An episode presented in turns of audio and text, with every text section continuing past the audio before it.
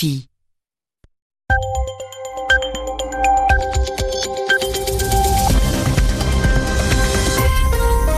Vous écoutez RFI, il est 22h ici à Paris, 20h en temps universel. Fanny Blechner. Bonsoir et bienvenue dans ce journal en français facile présenté avec Zéphirin Quadio. Bonsoir Zéphirin. Bonsoir Fanny, bonsoir à tous. À la une de l'actualité, la condamnation de Monsanto. Un jardinier américain estime qu'un de ses produits, le Roundup, est responsable de son cancer. La justice lui a donné raison.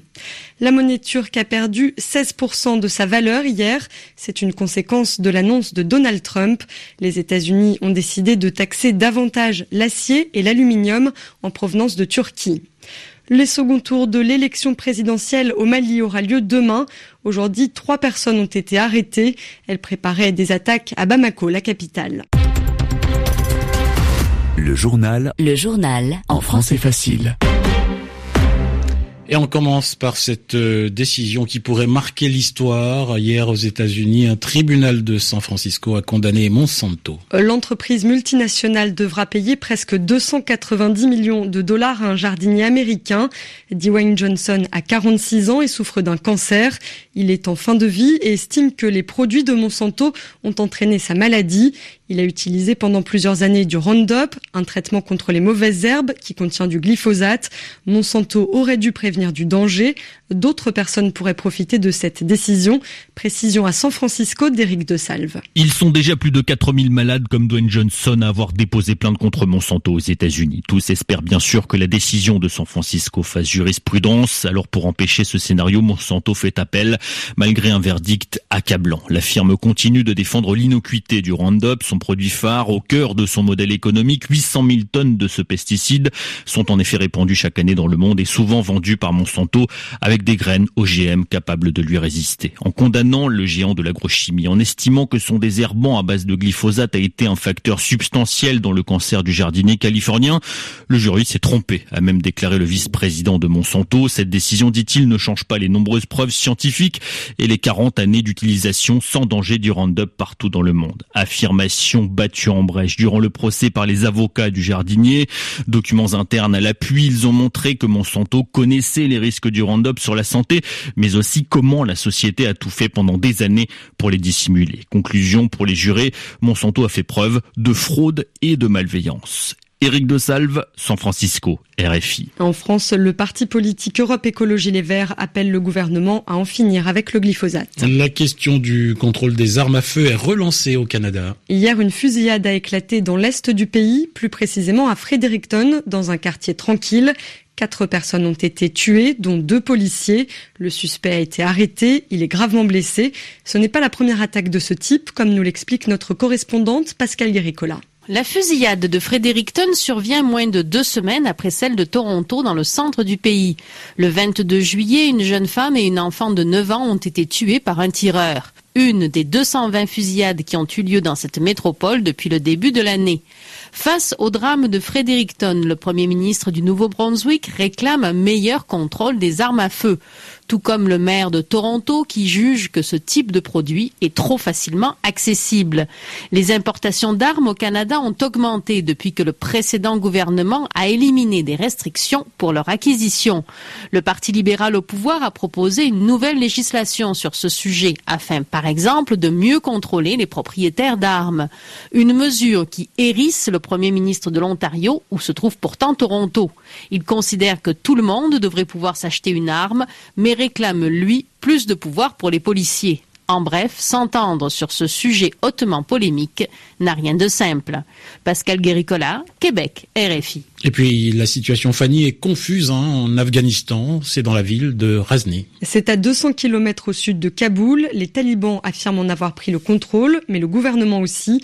Les moyens de communication sur place ont été coupés. Des combats pourraient toujours être en cours. Une relation particulièrement tendue entre la Turquie et les États-Unis. Aujourd'hui, le président turc Recep Tayyip Erdogan a promis de répondre aux menaces des États-Unis.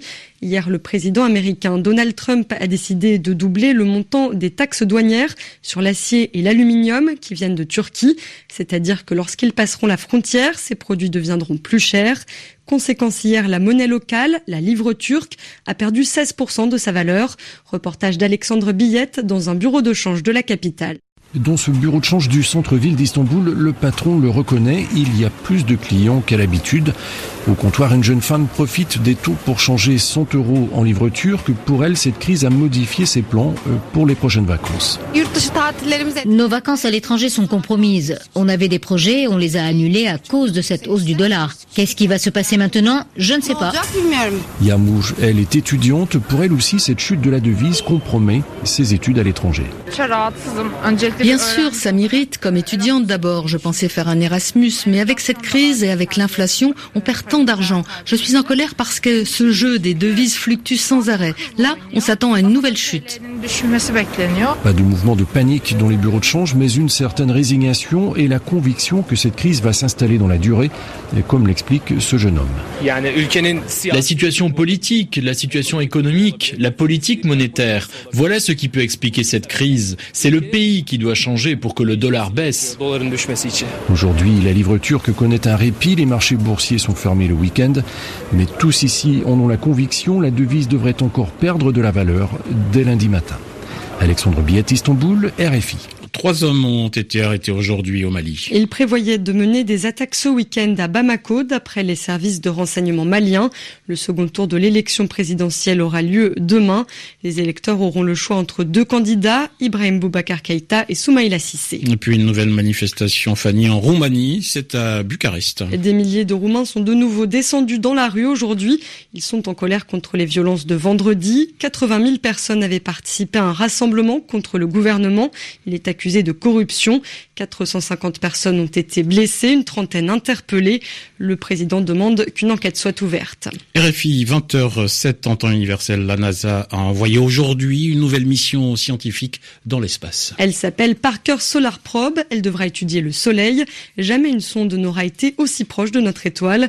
Les explications de Simon Rosé. On le voit tous les jours, on pense le connaître, mais le Soleil recèle encore beaucoup de mystères. Sa température à la surface, par exemple, elle est de 6000 degrés, mais bizarrement, plus on s'éloigne vers ce qu'on appelle la couronne, plus la fournaise s'intensifie, sans que l'on sache l'expliquer. Thierry Dudoc de Witt est chercheur CNRS au laboratoire de physique et chimie de l'environnement de l'espace à l'université d'Orléans, et son équipe a fourni un instrument à Parker Solar Probe. On touche là effectivement à une des grandes questions de la physique contemporaine, et l'objectif de la mission, c'est d'aller sur place pour essayer de décortiquer les différents mécanismes et voir comment se fait-il que la chaleur transmise à la surface puisse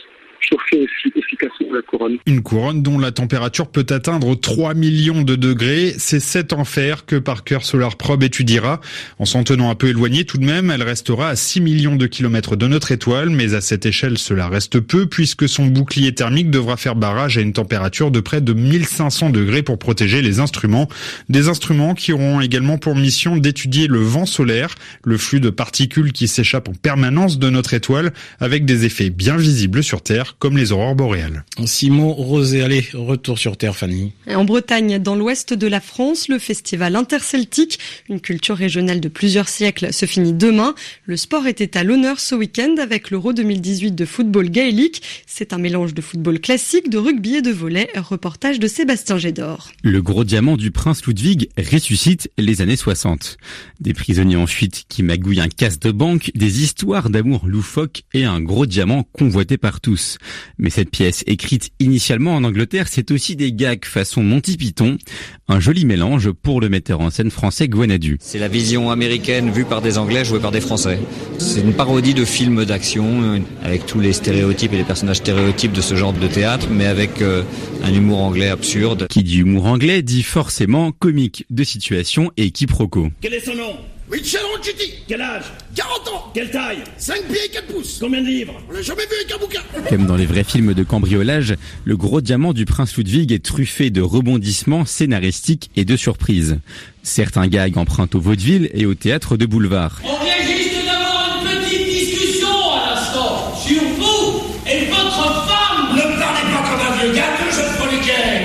Et puis cette pièce est superbement servie par ses décors magnifiques, 6 au total, mais aussi par sa musique, interprétée en direct par un trio de musiciens qui rivalisent d'énergie avec les acteurs sur scène. Un reportage d'Elia Bergel sur la pièce de théâtre Le Gros Diamant du Prince Ludwig.